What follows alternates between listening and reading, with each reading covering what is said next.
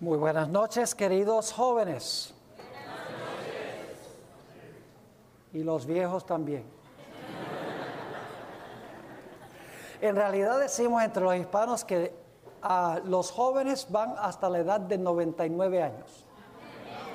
Entonces de los, de los 100 para arriba ya no somos jóvenes, pero como aquí no hay nadie que tenga de 100 para arriba, todos somos jóvenes.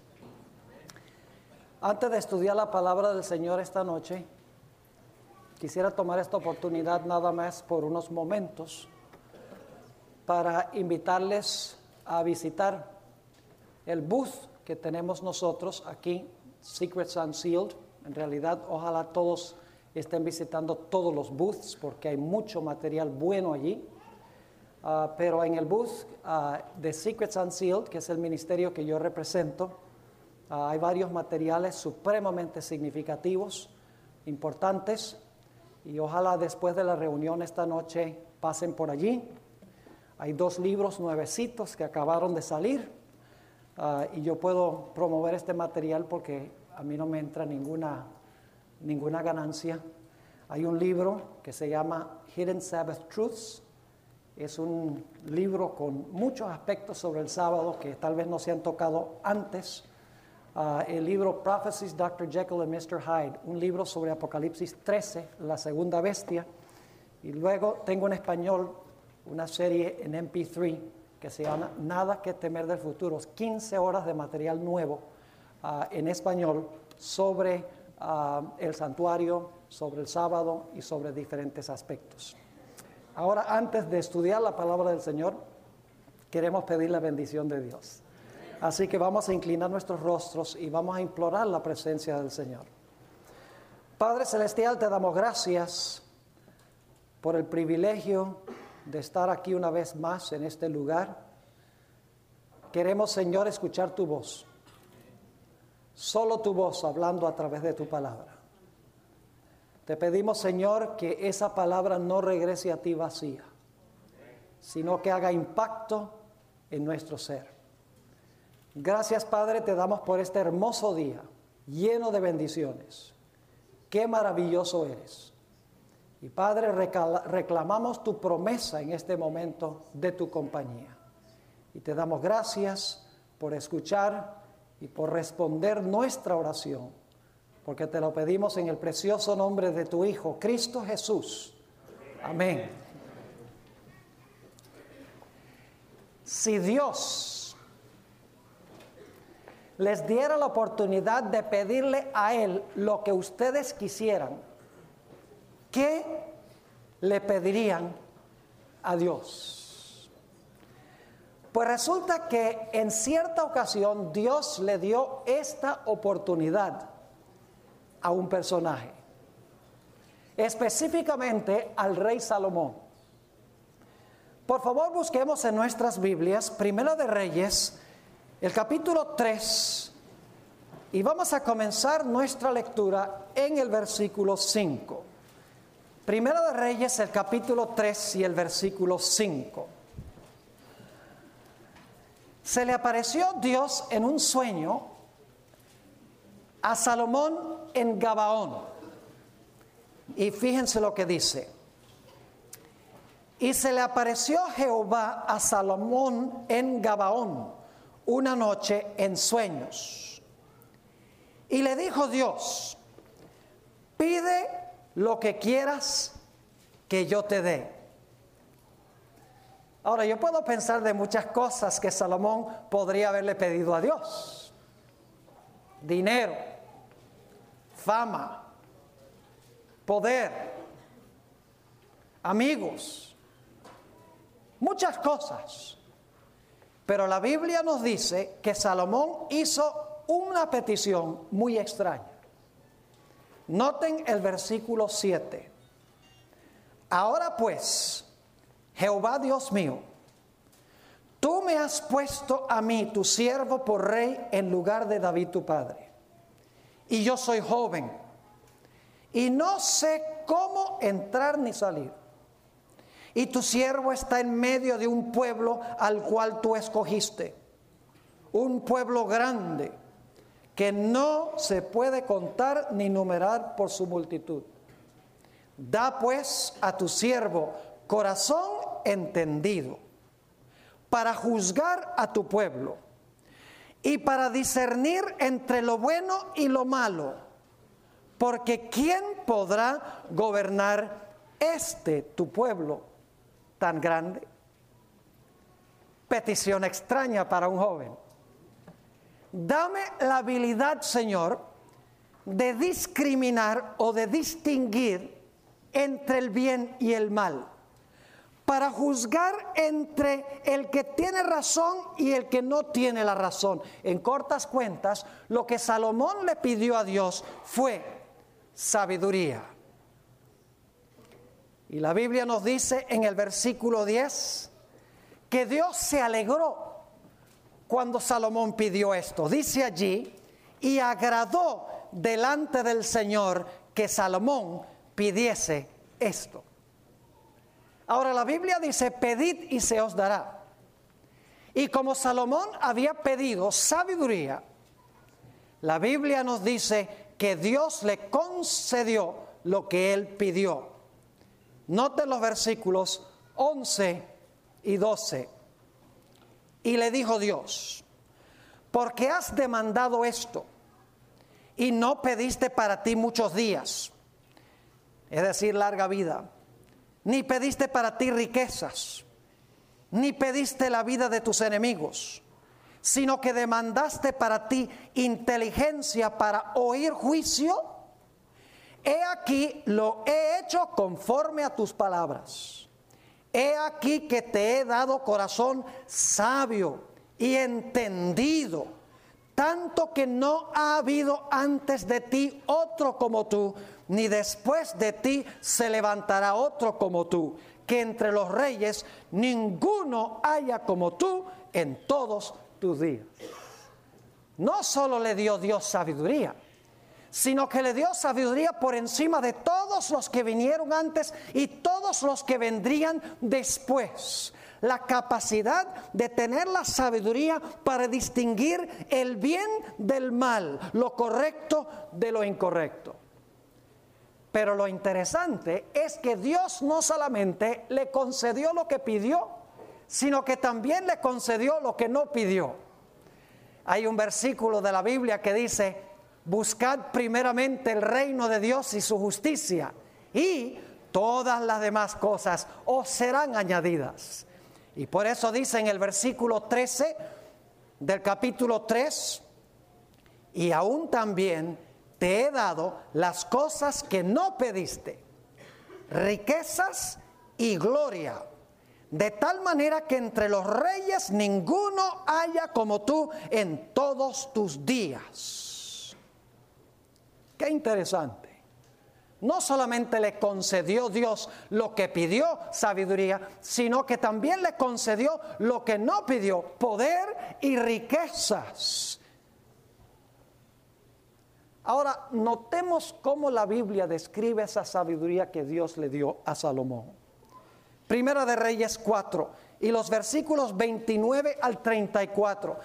Primero de Reyes 4, 29 al 34 describe algo sobre esa sabiduría que le concedió Dios. No solamente sabiduría para discriminar entre el bien y el mal, sino sabiduría en muchas otras cosas. Dice allí, y Dios dio a Salomón sabiduría y prudencia muy grandes y anchura de corazón como la arena que está a la orilla del mar era mayor la sabiduría de Salomón que la de todos los orientales y que toda la sabiduría de los egipcios. Aún fue más sabio que todos los hombres, más que Etán Esraíta y que Emán Calcol y Darda, hijos de Maol. Y fue conocido entre todas las naciones de alrededor. Y compuso tres mil proverbios y sus cantares fueron mil cinco. También disertó sobre los árboles, desde el cedro del Líbano hasta el hisopo que nace en la pared. Así también disertó sobre los animales, sobre las aves, sobre los reptiles y sobre los peces. Y para oír la sabiduría de Salomón venían de todos los pueblos y de todos los reyes de la tierra a donde había llegado la fama de su sabiduría. Un botánico, un zoólogo, un juez supremamente sabio, el hombre más famoso de la tierra que había recibido este don especial de Dios. Primero de Reyes 10, 23 y 24 añade algunos detalles en cuanto a la sabiduría de Salomón y la fama que obtuvo como resultado del don que le concedió Dios. Dice, así excedía el rey Salomón a todos los reyes de la tierra en riquezas y en sabiduría. Toda la tierra procuraba ver la cara de Salomón para oír la sabiduría que Dios había puesto en su corazón.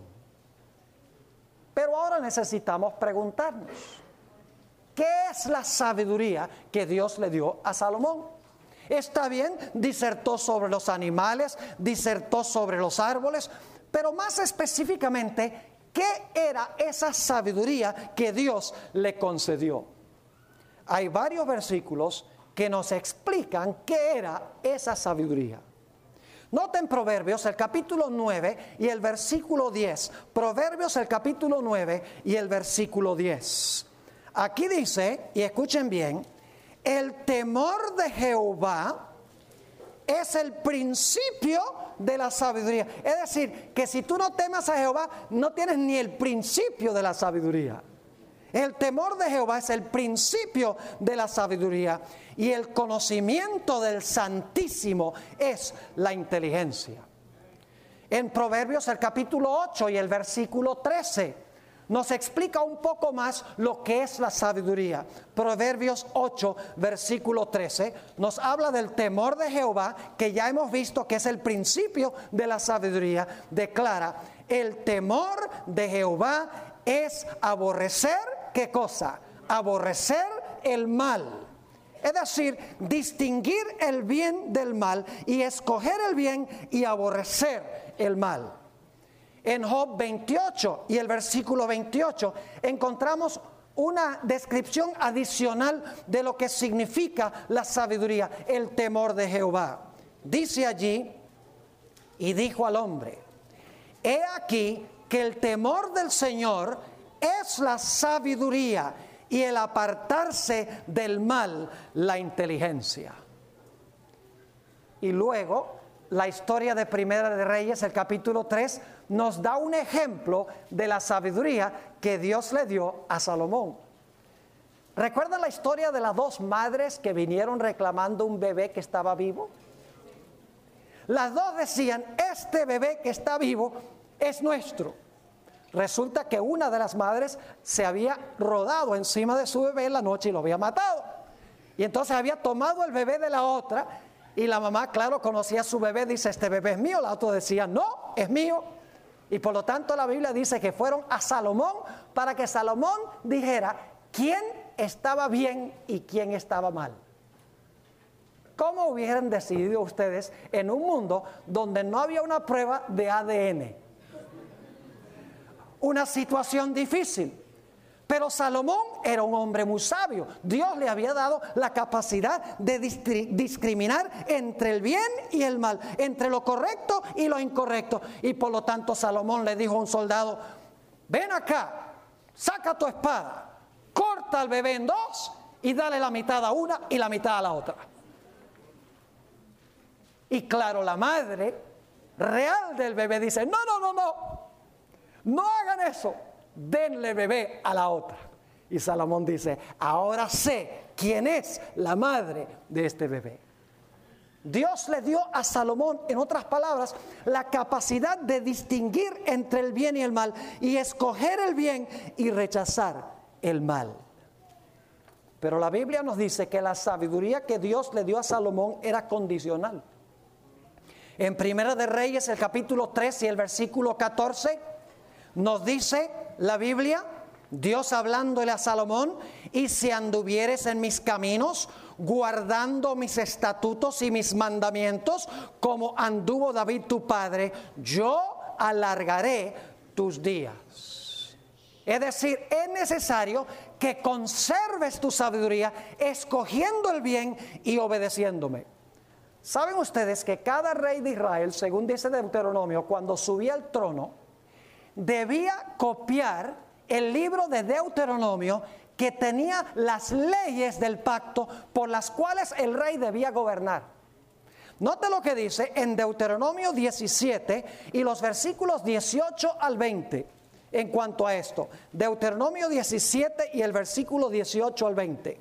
Dice, y cuando se siente sobre el trono de tu reino, de su reino, entonces escribirá para sí en un libro una copia de esta ley, del original que está al cuidado de los sacerdotes levitas, y lo tendrá consigo, y leerá en él todos los días de su vida, para que aprenda a temer a Jehová su Dios, para guardar todas las palabras de esta ley y estos estatutos, para ponerlos por obra, para que no se eleve su corazón sobre sus hermanos, ni se aparte del mandamiento a diestra ni a siniestra, a fin de que prolongue sus días en su reino, él y sus hijos en medio de Israel. Es decir, su sabiduría se encontraba en la ley de Jehová, que debía tener una copia, cargarla todo el tiempo y obedecer lo que encontraba en ese libro. Esa era su sabiduría. Y el plan de Dios era que la sabiduría de Salomón atrajera a todas las naciones a Israel. Usted conoce la experiencia de la reina de Saba, que vino y vio la prosperidad de Israel. Y le dijo a Salomón, Salomón, ¿por qué es que el pueblo de Israel es tan próspero? ¿Por qué las vacas producen Ah, más vacas más grandes? ¿Por qué razón es que las cosechas son más abundantes y los productos agrícolas son más grandes? ¿Por qué Salomón? Y Salomón le dijo, es porque Israel tiene a Jehová como Dios. Y ella regresó y compartió el secreto del éxito del pueblo de Israel. Era el plan de Dios de que el rey Salomón compartiera esa sabiduría y que la, la verdad de Dios y el carácter de Dios se revelara a todas las naciones. Y ojalá que yo pudiera terminar el sermón aquí y decir, gloria al Señor, Salomón reveló a Dios y vivieron felices para siempre. Pero no lo puedo hacer. Porque la Biblia nos dice que hubo una segunda etapa de la vida de Salomón. Una etapa que contrajo cuando estaba en sus mejores años. La Biblia nos dice que lentamente Salomón, el hombre más sabio de la tierra, se convirtió en el hombre más fatuo de la tierra. Dos cosas lo llevaron a su caída. Primera de Reyes, el capítulo 10 y el versículo 14 y 15, nos dice que las riquezas lo llevaron a su caída. Dice allí, hablando de la entrada de Salomón, el peso del oro que Salomón tenía de renta cada año, ahora escuchen el número, era 666 talentos de oro, sin lo de los mercaderes o lo de la contribución de especies, o lo de todos los reyes de Arabia y de los principales de la tierra. Esto viene inmediatamente antes del capítulo 11, a donde nos dice que Salomón apostató de Dios. Es decir, llegó a confiar en las riquezas, en la prosperidad material. Se olvidó de lo que dice Deuteronomio 8:18, donde declara, si no, acuérdate de Jehová tu Dios, porque Él te da el poder para hacer las riquezas, a fin de confirmar su pacto que juró a tus padres, como en este día. El segundo elemento de la caída de Salomón fue matrimonios con mujeres paganas. Unirse en yugo desigual con las mujeres mundanas, hacer alianzas a través de matrimonios con naciones paganas. Nos dice en Primera de Reyes el capítulo 11 y el versículo 1 al 5 en cuanto a este aspecto de la caída de Salomón. Pero el rey Salomón amó, además de la hija de Faraón, a muchas mujeres extranjeras, a las de Moab, a las de Amón, a las de Edom, a las de Sidón y a las Eteas, gente de las cuales Jehová había dicho a los hijos de Israel, no os llegaréis a ellas, ni ellas se llegarán a vosotros, porque ciertamente harán inclinar vuestros corazones tras sus dioses. A estas pues se juntó Salomón con amor y tuvo 700 mujeres reinas y 300 concubinas. Y sus mujeres desviaron su corazón y cuando Salomón era ya viejo, sus mujeres inclinaron su corazón tras dioses ajenos y su corazón no era perfecto con Jehová su Dios, como el corazón de su padre David, porque Salomón siguió a Astoret, diosa de los sidonios, y a Milcom, ídolo abominable de los amonitas. Ahora escuchen lo que dice el espíritu de profecía en Patriarcas y Profetas, la página 38. Dice, a medida que sus inclinaciones cobraban ascendientes sobre la razón, aumentaba su confianza propia y procuraba cumplir a su manera el propósito del Señor. Razonaba, ahora escuchen el razonamiento, razonaba que las alianzas políticas y comerciales con las naciones circundantes comunicarían a esas naciones un conocimiento del Dios verdadero y contrajo alianzas profanas con una nación tras otra. Con frecuencia estas alianzas quedaban selladas por casamientos con princesas paganas. Los mandamientos de Jehová eran puestos a un lado a favor de las costumbres de aquellos otros pueblos. Me hace pensar de algunos jóvenes que se unen en yugo desigual, tienen un novio o una novia que no son creyentes, que no son fieles y dicen, no, pastor, yo la convierto. No, pastor, yo lo convierto. Mucho cuidado con esa forma de pensar, porque de esa forma pensó el rey Salomón. Dos fuentes de caída, la prosperidad y la riqueza, y en segundo lugar, las alianzas con el mundo a través de matrimonios ilícitos, problemas en el área del sexo. Ahora escuchen bien, la apostasía no se realizó de la noche a la mañana. Fue un proceso lento, un proceso gradual y casi imperceptible. En el espíritu de profecía, en el libro Profetas y Reyes, dice la sierva del Señor lo siguiente, escuchen la terminología, tan gradual fue la apostasía de Salomón, que antes que se diera cuenta de ello, se había extraviado lejos de Dios casi imperceptiblemente comenzó a confiar cada vez menos en la dirección y bendición divinas y cada vez más en su propia fuerza. Poco a poco fue rehusando a Dios la obediencia inquebrantable que debía hacer de Israel un pueblo peculiar y conformándose cada vez más estrechamente a las costumbres de las naciones circundantes, cediendo a las tentaciones que acompañaban sus éxitos y sus honores, se olvidó de la fuente de su prosperidad. Y la Biblia nos dice que Salomón adoptó la filosofía Playboy. Comamos y bebamos, que mañana moriremos. Let us eat, drink and be merry, for tomorrow we die. No negó ningún, ninguna comodidad, ningún placer, se negó. Tan lejos se apartó de Dios. La sierva de Dios nos dice que su, su alejamiento de Dios fue tan radical que parecía su caso no tener esperanza. Escuchen lo que dice la sierva del Señor en Profetas y Reyes. Después de haber sido uno de los, de los mayores reyes que hayan empuñado el cetro, Salomón se transformó en licencioso instrumento y esclavo de otros. Su carácter, una vez noble y viril, se trocó enervado y afeminado. Su fe en el Dios viviente quedó suplantada por dudas ateas. Imagínese varonil y ahora se vuelve afeminado. Y nos dice la Biblia y el espíritu de profecía que entretuvo ideas ateas.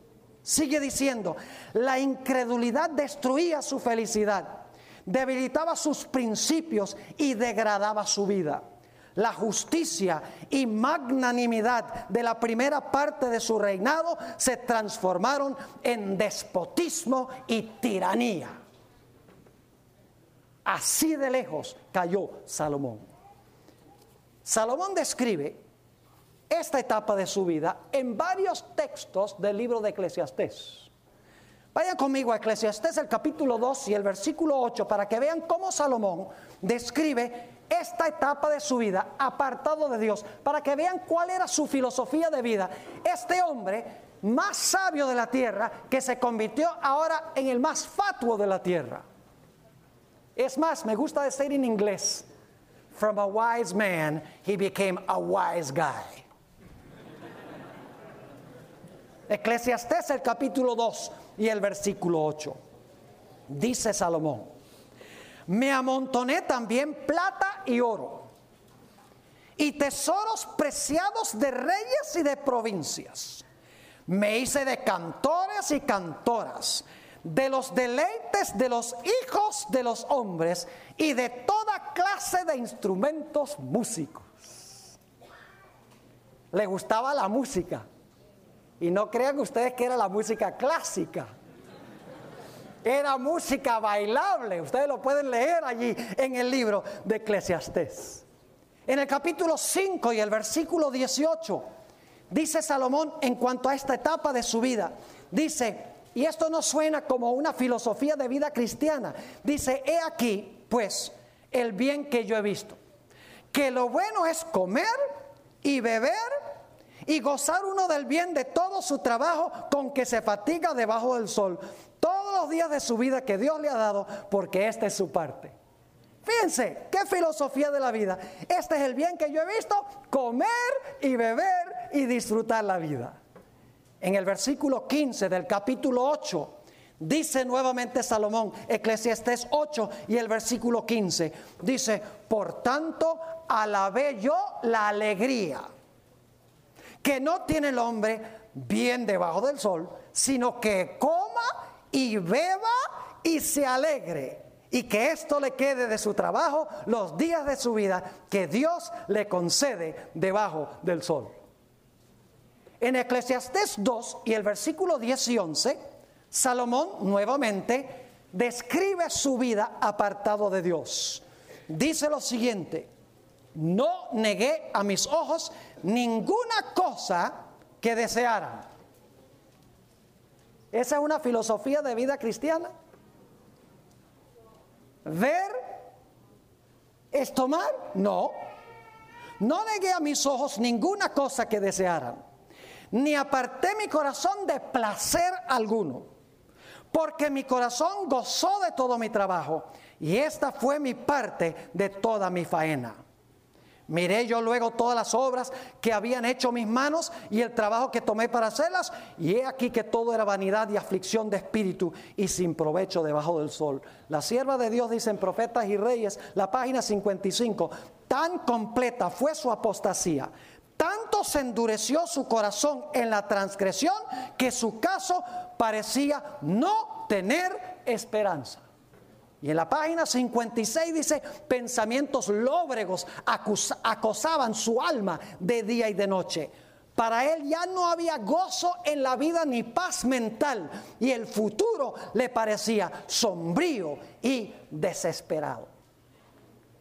¿Cómo pudo un hombre tan sabio haberse convertido en este tipo de persona durante la segunda etapa de su vida. Ahora saben, jóvenes, yo le doy gracias a Dios que la historia no hay que dejarla aquí. Hubiera sido bueno terminar la historia después de la primera etapa y decir, bueno, Salomón fue el hombre más sabio, todo el mundo fue evangelizado por el ejemplo de Salomón y vivieron felices para siempre. Sería terrible terminar la historia y dice, Salomón apostató, se enamoró de las riquezas y de las mujeres, perdió el gozo y la felicidad y murió así. Pero gracias a Dios, la vida de Salomón tuvo una tercera etapa. Ya viejo, posiblemente caminando con muletas, enfermo, doblado, canoso, miserable, deprimido, sin felicidad y sin gozo y sin paz en la vida, no pudiendo dormir. Había un pequeño rayo de luz a través del cual Dios lo alcanzó. Dice la sierva del Señor en Profetas y Reyes, página 56, en cuanto a la conversión de Salomón. Jóvenes, nunca es demasiado tarde para entregarse al Señor. No importa cuán bajo hayamos caído, no importa cuán grande haya sido la apostasía, siempre hay un rayo de esperanza. Dice la sierva del Señor, despertando como de un sueño al oír la sentencia de juicio pronunciada contra el rey y su casa, Salomón sintió los reproches de su conciencia y empezó a ver lo que verdaderamente significaba su locura. Afligido en su espíritu y teniendo la mente y el cuerpo debilitados, se apartó cansado y sediento de las cisternas rotas de la tierra para beber nuevamente en la fuente de la vida. Al fin de la disciplina del sufrimiento, realizó su obra en su favor. Durante mucho tiempo le había acosado el temor de la ruina absoluta que experimentaría si no podía apartarse de su locura pero discernió finalmente un rayo de esperanza en el mensaje que se le había dado. Dios no le había cortado por completo, sino que estaba dispuesto a librarle de una servidumbre más cruel que la tumba, servidumbre de la cual él mismo no podía librarse. Y así fue que al final de su vida, ya siendo viejo, escogió una vez más entregarse al Señor. Ahora escuchen bien. El libro de Eclesiastés es un libro muy extraño.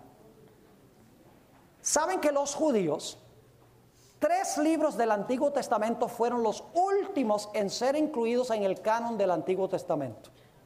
Uno de ellos era Cantar de los Cantares, porque era un libro medio enamorado con muchas descripciones vívidas, fisiológicas. Otro libro que incluyeron al mero final fue Esther, porque no menciona el nombre de Dios.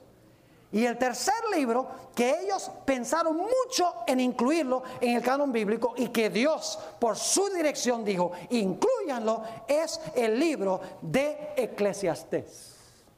Porque el libro de Eclesiastés no parece tener una filosofía cristiana de la vida. Es un libro que respira pesimismo, desesperación existencial, existencial. Es una descripción de una vida hueca, vacía. Es más, la palabra principal del libro es la palabra vanidad. Se usa más de 35 veces en el, en el libro de Eclesiastés. Esa palabra vanidad significa algo hueco, algo ilusorio, algo transitorio. Significa como un mirage. ¿Sabe lo que es un mirage? En el oeste de los Estados Unidos, en un día bien cálido, uno está manejando y uno ve por allá agua. Agua en la carretera. Dice, wow, está lloviendo. Y cuando uno llega a donde estaba el agua, el agua se ha movido más adelante porque no hay agua. Es algo ilusorio, es algo imaginario, algo que no tiene sustancia. La palabra Ebel en, hebreo significa a mist, neblina, que desaparece cuando se levanta el sol. Y por eso los hebreos dijeron, este libro no lo podemos poner en el canon, porque este libro es eh, muy humanista. Dice vanidad de vanidad, es vanidad, comamos y bebamos, que mañana moriremos. Eso no es filosofía hebrea ni tampoco cristiana. Lo que no reconocieron es que el libro de Eclesiastés fue la descripción de Salomón de su vida apartado de Dios cuando ya fue viejo. Escribió este libro especialmente para los jóvenes hoy en día. Noten los diferentes versículos donde se usa la palabra vanidad. Eclesiastés 1 y el versículo 2 y también el versículo 3. No pareciera que este libro en realidad fuera un libro ah, inspirado por Dios, un libro que expresa una filosofía de la vida cristiana. Dice en Eclesiastés 1, 2 y 3, vanidad de vanidades, dijo el predicador, vanidad de vanidades, todo es vanidad. ¿Qué provecho tiene el hombre de todo su trabajo con que se afana debajo del sol? Está diciendo, ¿de qué vale vivir? Si todo en la vida lo que es es, es algo vacío, algo hueco, algo imaginario, algo que no tiene sustancia. Noten el versículo 14 del capítulo 1. Dice Salomón, miré, y fíjense, los verbos están en pasado. Miré todas las obras que se hacen debajo del sol. Y he aquí, todo ello es vanidad y aflicción de espíritu. El capítulo 2 y el versículo 11 usa la misma palabra, vanidad. Dice, miré luego todas las obras que habían hecho, que habían hecho, fíjense, pasado, que habían hecho mis manos y el trabajo que tomé para hacerlas. Y he aquí, todo era vanidad y aflicción de espíritu y sin provecho debajo del sol. ¿Saben ustedes que Salomón inclusive contempló el suicidio? En el libro de Eclesiastés, el capítulo 2 y el versículo 17 dice Salomón, aborrecí, fíjense el verbo nuevamente pasado, está describiendo su vida pasada, aborrecí por tanto la vida, porque la obra que se hace debajo del sol me era fastidiosa, por cuanto todo es vanidad y aflicción de espíritu. ¿Qué descripción de la vida? En Eclesiastés 8 y el versículo 14 y 15 Dice Salomón esto, hay vanidad que se hace sobre la tierra, que hay justos a quienes sucede como si hicieran obras de impíos, y hay impíos a quienes acontece como si hicieran obras de justos. Dije que esto también es vanidad. Dice, ¿para qué entonces ser cristiano? Si a los buenos le va mal y a los malos le va bien. Sigue diciendo, por tanto, por esto, porque yo vi la vida así, dice, por tanto, alabé yo la alegría que no tiene el hombre bien debajo del sol, sino que coma y beba y se alegre y que esto le quede de su trabajo los días de su vida que Dios le concede debajo del sol. En el libro de Eclesiastés, jóvenes, Salomón está describiendo su vida apartado de Dios. Lo hueco que es la vida cuando una persona no está con Dios. Está describiendo una vida llena de placeres, de mujeres, de sexo, de fiestas, de bailes, de parrandeos, de opulencia, de mundanalidad, de riqueza. Y cuando llega al final de su vida se da cuenta que todo eso no tiene absolutamente ningún significado. Y cuando Salomón llega al final del libro de Eclesiastés, ya tiene unos consejos directos para los jóvenes. Y escuchen bien, Salomón no está hablando eh, desde una torre de marfil como un filósofo. Y dice, les voy a dar una filosofía de la vida y que no la ha vivido. Que va, Salomón está contando lo que vivió, él sabe, es la voz de la experiencia. Ahora fíjense lo que dijo Salomón, está hablándole a los jóvenes. Dice en el capítulo 8 y el versículo 11, por cuanto no se ejecuta luego sentencia sobre la mala obra, porque enseguida una persona que hace una mala obra no sufre la sentencia, dice, el corazón de los hijos de los hombres está en ellos dispuesto para hacer el mal, porque dicen, yo puedo hacer el mal y no me pasa nada. Ahora escuchen, aunque el pecador haga mal cien veces y prolongue sus días, con todo, yo también sé, ¿qué cosa? Yo también sé que les irá bien a los que a Dios temen, los que temen ante su presencia, y que no le irá bien al impío, ni le serán prolongados de los días que son como sombra, por cuanto no teme delante de la presencia de Dios. Él dice, aunque se le prolongue el tiempo al pecador y parece que no sufre castigo por lo que hace, dice, yo sé que los que temen a Jehová, sus días serán prolongados, pero el impío no. Y luego Salomón llega al clímax de su libro. Eclesiastés 11 y el versículo 9 al capítulo 12 y el versículo 1. Eclesiastés el capítulo 11 y el versículo 9. Y está hablando aquí con un tono de sarcasmo. Está hablando con ironía. Dice, alégrate joven en tu juventud y tome placer tu corazón en los días de tu adolescencia. Es decir, goza la vida. Vive como tú quieras y anda en los caminos de tu corazón. Haz lo que diga tu corazón y en la vista de tus ojos, lo que tus ojos digan, eso hazlo. Pero sabe que sobre todas estas cosas te juzgará Dios. Y luego da el consejo, quita pues de tu corazón el enojo y aparta de tu carne el mal, porque la adolescencia y la juventud son vanidad. Está hablando por experiencia. Acuérdate, luego viene ese famoso versículo, acuérdate de tu creador en los días de tu juventud. Antes que vengan los días malos, los días malos son los días de los viejitos. Dice, antes que vengan los días malos y lleguen los años, dice, como yo cuando llegué a ser viejo, dice, y lleguen los años de los cuales digas, no tengo en ellos contentamiento. Y luego Salomón termina en forma magistral su libro, el consejo a los jóvenes.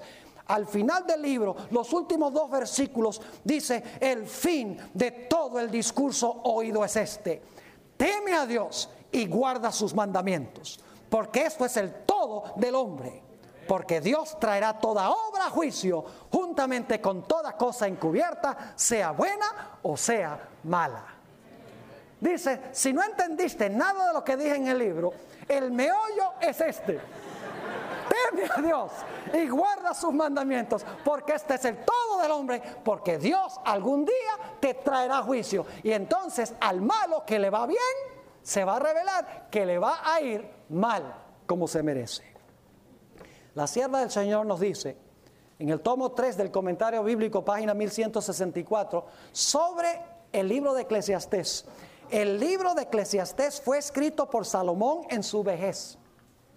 Después que había comprobado que todos los placeres que aporta el mundo no son sino vacíos e insatisfactorios. En este libro demuestra cuán imposible es que las vanidades del mundo satisfagan los anhelos del alma.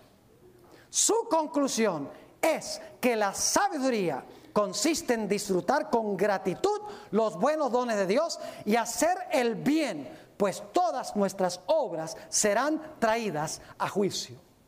Y en Profetas y Reyes, páginas 58 y 59, dice la sierva del Señor, los últimos escritos de Salomón revelan que él fue comprendiendo cada vez mejor cuán mala había sido su conducta y dedicó atención especial a exhortar a la juventud acerca de la posibilidad de caer en los errores que le habían hecho malgastar inútilmente los dones más preciosos del cielo con pesar y vergüenza, confesó que en la flor de la vida, cuando debiera haber hallado en Dios consuelo, apoyo y vida, se apartó de la luz del cielo y de la sabiduría de Dios y reemplazó el culto de Jehová por la idolatría. Al fin, habiendo aprendido por triste experiencia cuán insensata es una vida tal, su anhelo y su deseo era evitar que otros pasasen por la amarga experiencia por la cual él había pasado. Ahora para concluir yo quiero hablarles de un Salomón moderno, pero cuyo fin es más triste que el de Salomón. Uno de los escritores más grandes del siglo XX fue Ernesto Hemingway. Nació en 1899. Sus padres eran supremamente religiosos, creció en un hogar religioso. pertenecían a la primera iglesia congregacional. Pero cuando era joven, Hemingway se apartó de los caminos de sus padres, de los caminos de Dios, de sus raíces. Llegó a ser un reportero de noticias y luego un escritor.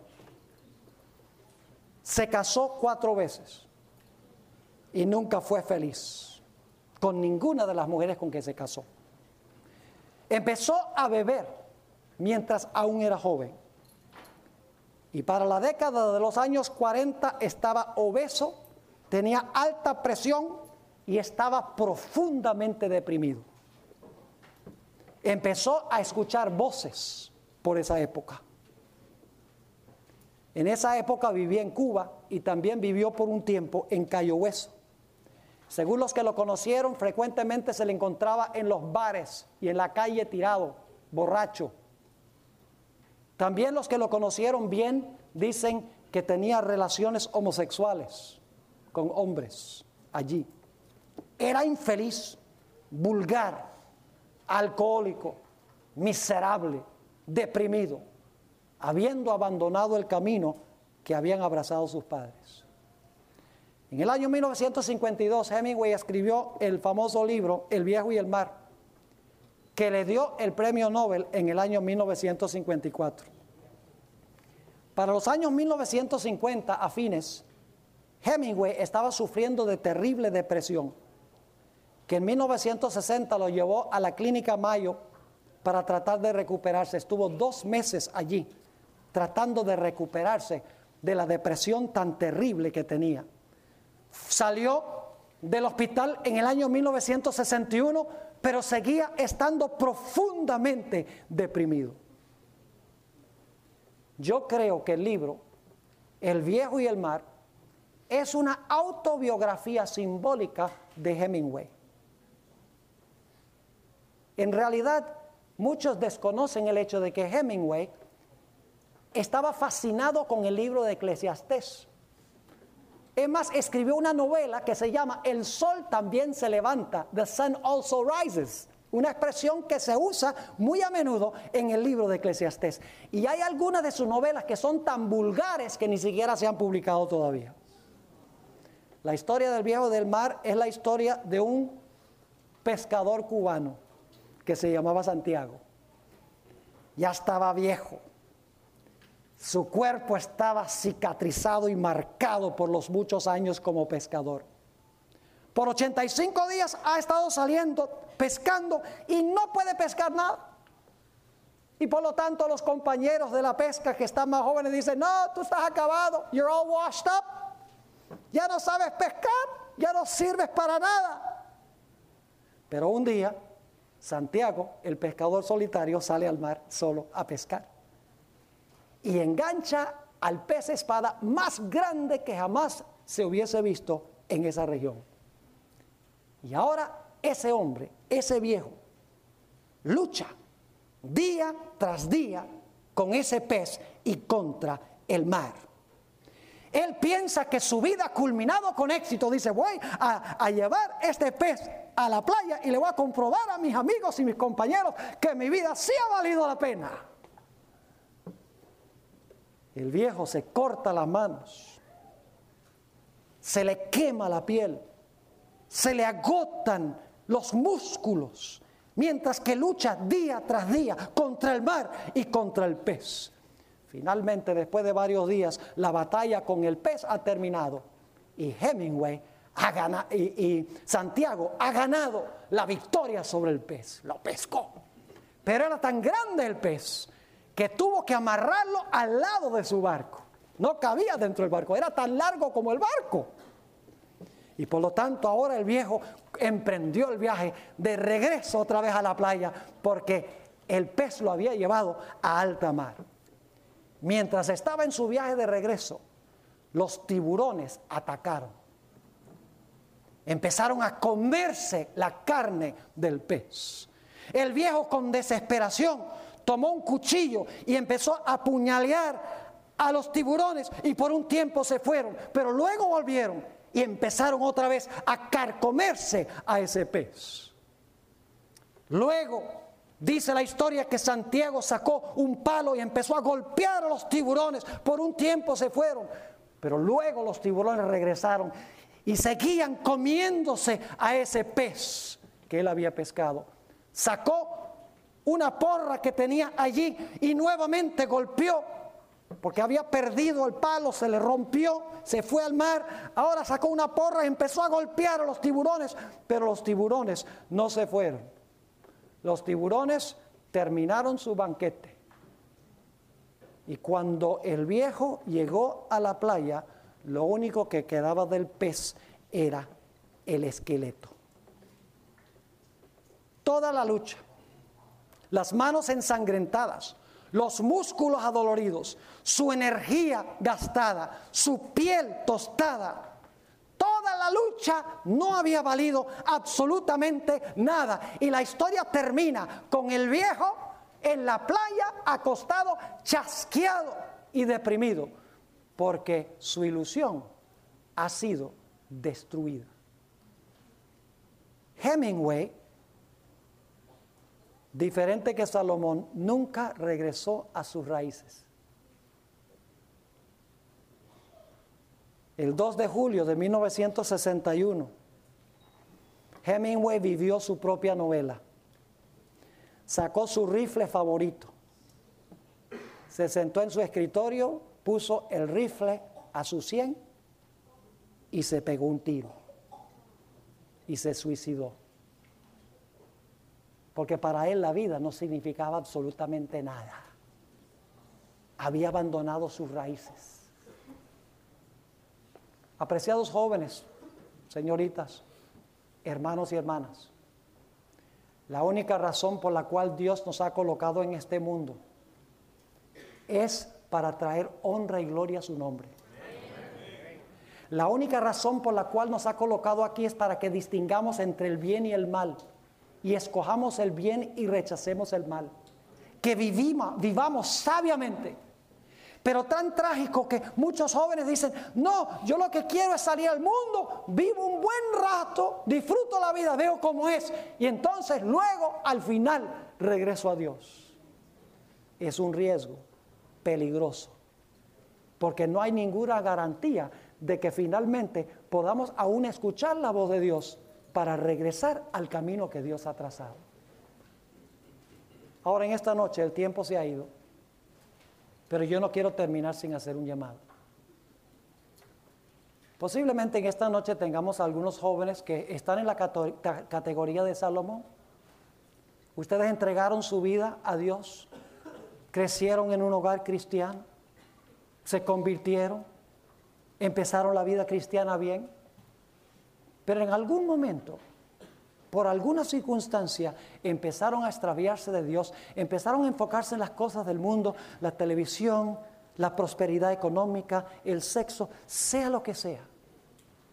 Esta noche, jóvenes, yo quiero hacerles un llamado.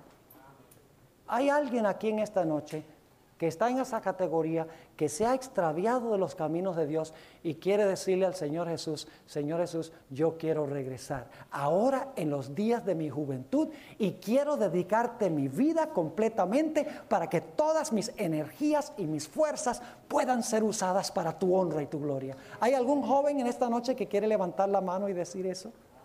Podría pedirte que vengas al frente, yo quiero que vengan al frente, yo quiero tener una oración con ustedes. No nos fijemos en quienes vienen al frente. Dios sabe la condición y la situación de cada uno. Si tú estás en esa categoría, si necesitas reconsagrar tu vida al Señor Jesús, te invito a que vengas al frente. No hay nada más importante que entregar nuestra vida a Dios cuando tenemos energía y fuerza. Gloria al Señor. Qué lindo grupo. Gloria a Dios. Gloria a Dios. ¿Alguien más en esta noche? No, no te pongas a pensar de lo que digan otros y de lo que va a pensar otros. Eso no interesa. Ahorita nosotros estamos respondiendo a Dios. Nos importa solamente lo que piensa y lo que dice Dios. Más nadie. Gloria al Señor. Qué lindo grupo. Saben que el Señor Jesús los acepta en esta noche. Señor, hay gozo en el cielo. La Biblia dice que hay gozo en el cielo por un solo pecador que se arrepiente. Y mire, tenemos muchos más que uno aquí. Gloria al Señor. Los ángeles cantan en el cielo. ¿Alguien más? que quiere responder a este llamado en esta noche? Yo quiero orar. Yo quiero tener una oración de consagración especial. No deje pasar esta oportunidad. Yo quiero preguntar de los jóvenes que están sentados, tal vez no se han extraviado del Señor, pero ¿cuántos en esta noche quieren renovar una vez más su entrega al Señor Jesús y decir, Señor Jesús, ahora yo reconfirmo que mi vida será tuya y solamente tuya. Y te voy a dedicar todas mis fuerzas para traer honra y gloria a tu nombre y para ayudar en la terminación de tu obra. Pastor Luis Torres tiene una tarjetica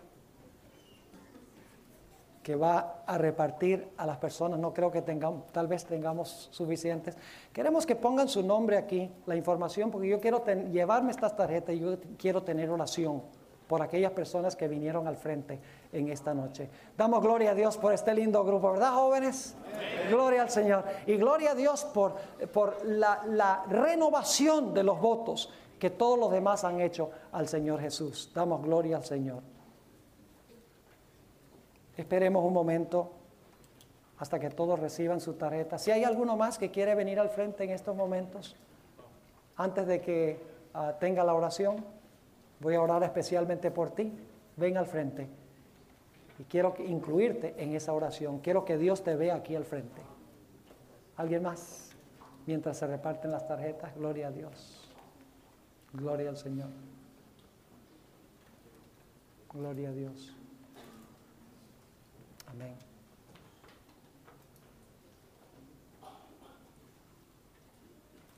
No te vamos a comprometer con llenar esta tarjeta, solo con fines de orar por ustedes. Gloria al Señor.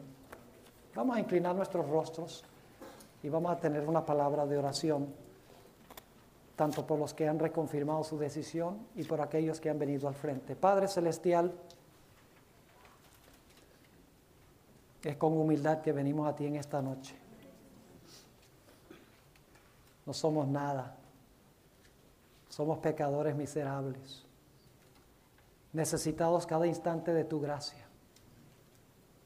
Pero al mismo tiempo, Padre, te damos gracias porque en Jesús ya no somos nada, sino que somos importantes en tu reino. Padre, te doy gracias por la decisión que ha sido tomada esta noche por todos los que se han colocado de pie, reconfirmando su entrega al Señor Jesús. Padre, te ruego que no permitas que el mundo, que las riquezas, que el sexo, que cualquier otra cosa pueda desviar nuestro enfoque de consagrarnos sin reservas a ti y determinar tu obra por tu poder en esta tierra. Padre, te doy gracias por aquellos jóvenes que han venido al frente, han tenido luchas, tal vez su vida cristiana se ha ido un poco al piso, se han desviado del camino. Te doy gracias que tu Espíritu Santo los impulsó a venir al frente en esta noche. No es fácil pararse enfrente de los demás jóvenes para hacerlo, pero lo hicieron para agradarte a ti. Padre, te ruego que esta misma noche tú entes a su mente y su corazón. Y Padre, recíbelos una vez más en tus brazos, en tus manos. Y te ruego, Señor, que mantengas alejado al enemigo y que estos jóvenes preciosos puedan dedicar por tu poder todas sus energías y fuerzas para traer gloria a tu nombre y para alcanzar a los que perecen en el mundo y en el pecado. Gracias, Padre, por haber estado con nosotros. Y gracias por escuchar y responder nuestra oración, porque te lo pedimos en el precioso nombre de tu Hijo, Cristo Jesús. Amén. No se vayan, yo quiero tener la oportunidad aquí de estrechar la mano de ustedes. Dios te bendiga. Dios te bendiga.